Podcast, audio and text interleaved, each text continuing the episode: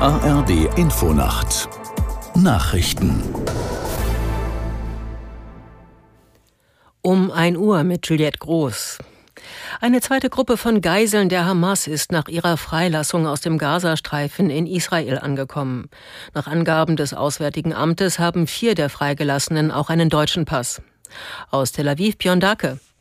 Bei der Gruppe handelt es sich um acht Kinder und fünf Frauen. Sie sollen aus dem Kibbutz Beri stammen. Außerdem hat die Hamas vier Ausländer entlassen. Seit Beginn der Feuerpause hat die Terrororganisation damit insgesamt 41 Geiseln entlassen. Fast 200 werden noch in ihrer Gewalt und in der Gewalt anderer radikaler Palästinensergruppen vermutet. Die Übergabe der zweiten Gruppe hatte sich stundenlang verzögert. Die Hamas hatte Israel vorgeworfen, dass nicht ausreichend Hilfslieferungen in den Norden des Gazastreifens gelangen. Um die zweite Freilassung und damit das Abkommen insgesamt zu retten, hatten sich die Vermittler Katar, Ägypten und US-Präsident Biden eingeschaltet. Die Grünen haben sich auf ihrem Parteitag hinter den Kurs der Parteispitze in der Asylpolitik gestellt. Ein Antrag der Grünen Jugend fand auf der Bundesdelegiertenkonferenz in Karlsruhe keine Mehrheit. Die Jugendorganisation der Partei hatte gefordert, dass grüne Regierungsmitglieder keine Verschärfung des Asylrechts mehr mittragen dürfen. Vizekanzler Habeck hatte dies scharf kritisiert und von einem Misstrauensvotum gesprochen.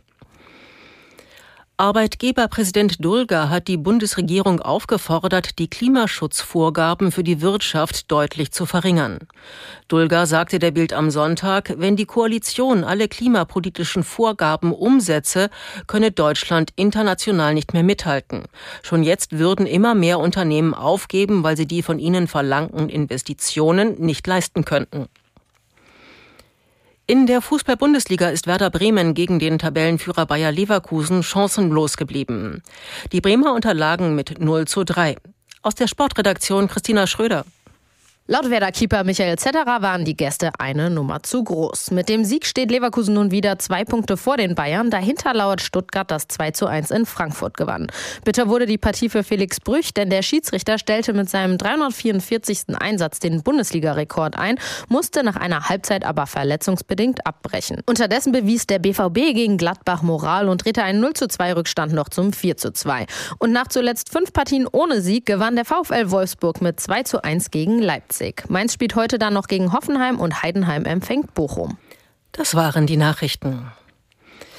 Das Wetter in Deutschland. Nachts zeitweise Regen oder Schnee von Schleswig-Holstein bis zur Oder einige Auflockerungen. Tiefstwerte plus 5 bis minus 5 Grad. Am Tage vor allem von der Ostsee bis zur Lausitz teilweise heiter. Im Westen und Nordwesten Wechsel aus Schauer und Schnee. Höchstwerte minus 2 bis plus 7 Grad.